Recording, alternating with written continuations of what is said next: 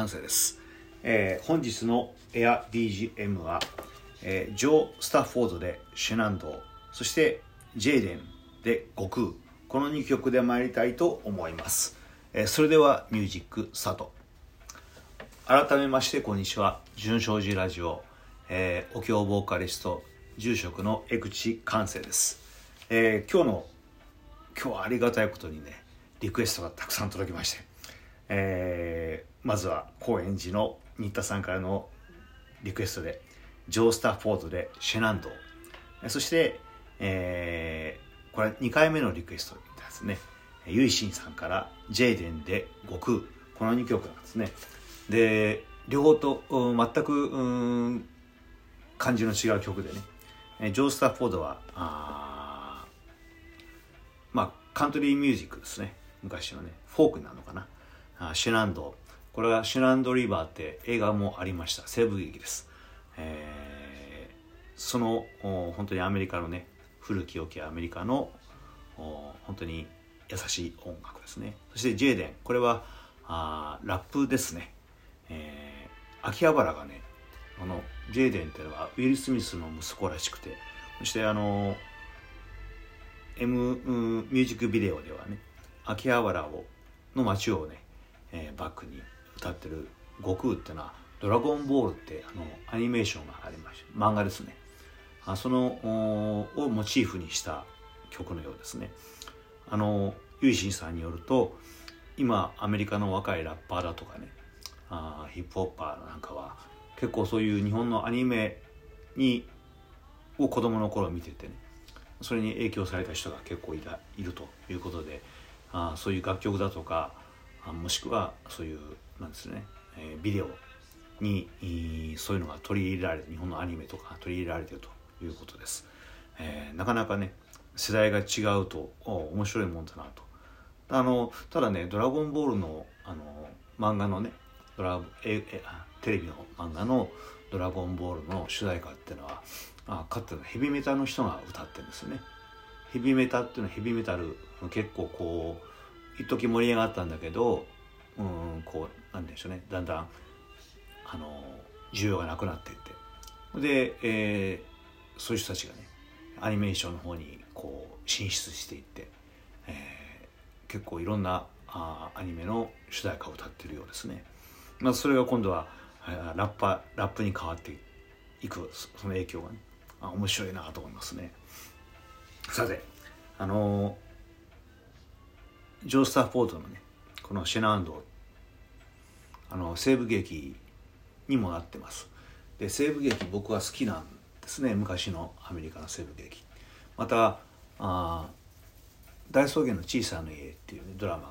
あってねこれも好きでしたね。トム・ソーヤも好きですしね。うん今になってみるとねあ、まあ、マーク・トウェインのトム・ソーヤなんかはっぱり国弁黒人に対する差別がそのまま書かれてますんでね。問題になってるところもあるみたいですし「あの風と共に去りぬ」っていうまあかつて名画と呼ばれた映画もありますけどもあれもやっぱり今はネット配信が中止になってるようですね。やはりこう黒人に対する差別がうん肯定的に描かれてるということもあるみたいですね。うん。確かにね。あ今の視点からするとそういうものってのはあの間違ってるし、えーなくしていかなきゃいけないことなんだろうと思うんですけども。うん、まあ、事実としてそういうことがあったということは消せないわけですからあそれはやっぱり、えーそれとしてに批判的な目を持って見る必要もあるしまた見ていかなきゃいけないんだろうなとも思います。ただそれとは別にねやっぱりそこに描かれているうーん人間の生き方というかねそれはそれでまたとても興味深いし、えーとてもいいものだったりするわけですね。うんま時代によってね批判されるものというのは変わってくるんでねあ一概にそれを全部消してしまえばいいという話ではないと思うんですね。当然これから作られてくる、うん、作っていくものに関して言えばそういう差別であるとかああいうものっていうのはちゃんと考えてね作っていかなきゃいけないのは当たり前のことだとは思うんですけどもただ危険なのはねかってあの放送コードとかね放送禁止用語とかあ放送禁止かっていうのがあったんですね。まあ、その辺はあの森達也というねドキュメンタリー監督のがいろんな本に書いたりまあ映像の方はほとんど今見ることはできませんけども本に書いてますんで読んでいただければお分かりいただけるんだけども基本的にそのなかったんですね。え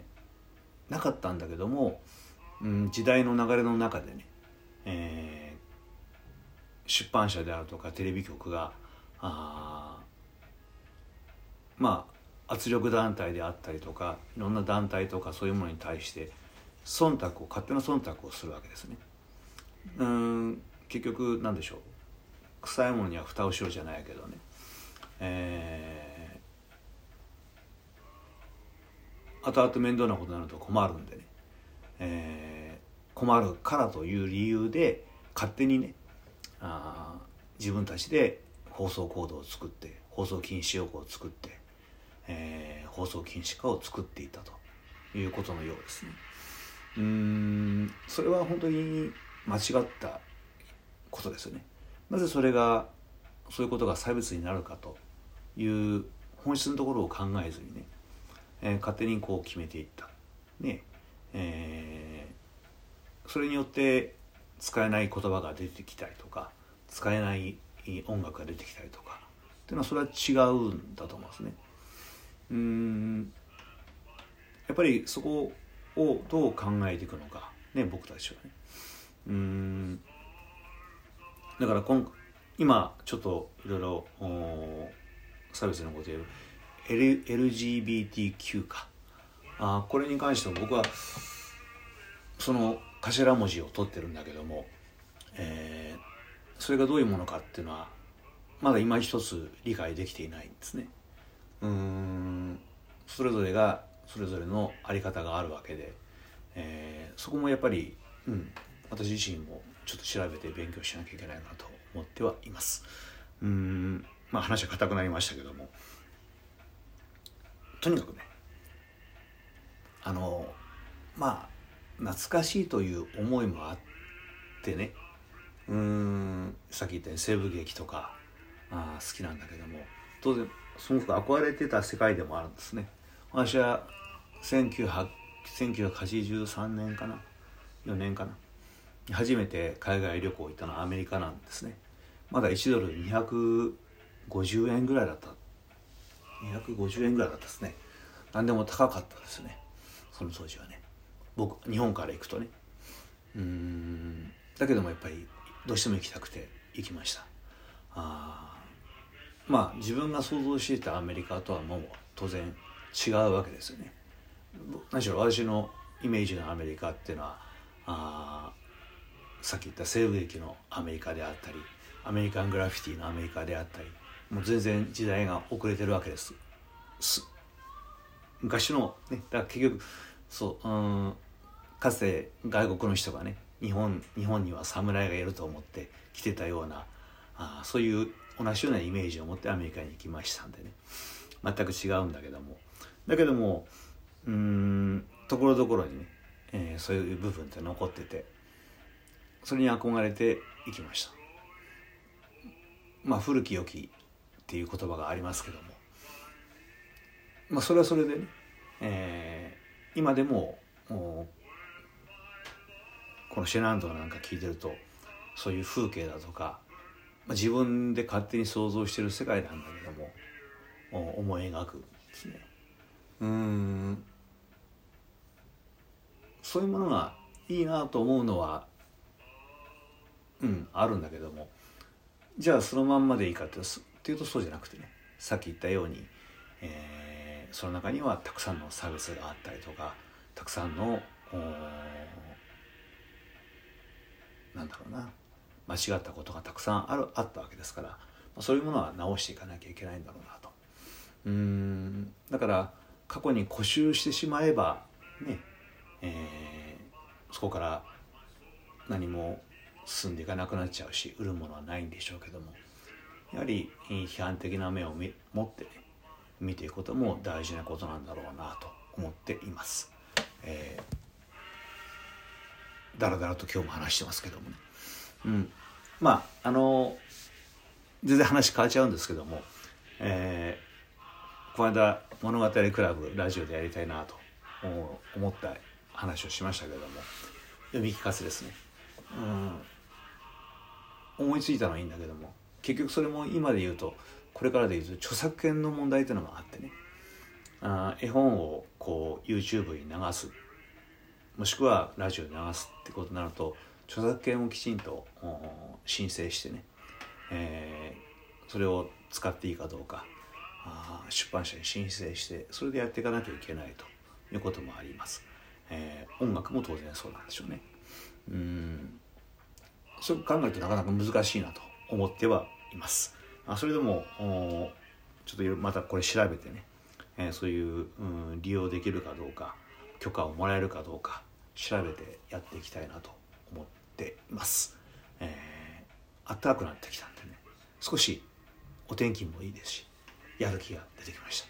またこれからもあれやこれやとできる限り続けていきたいと思っています、えー、今日のところこれで終わります。どうもでしたまた来週。純正寺ラジオでは皆さんのご意見ご希望ご批判そして、えー、リクエストお待ちしております、えー、リクエストぜひください。嬉しいんでね。ありがとうございます。また来週。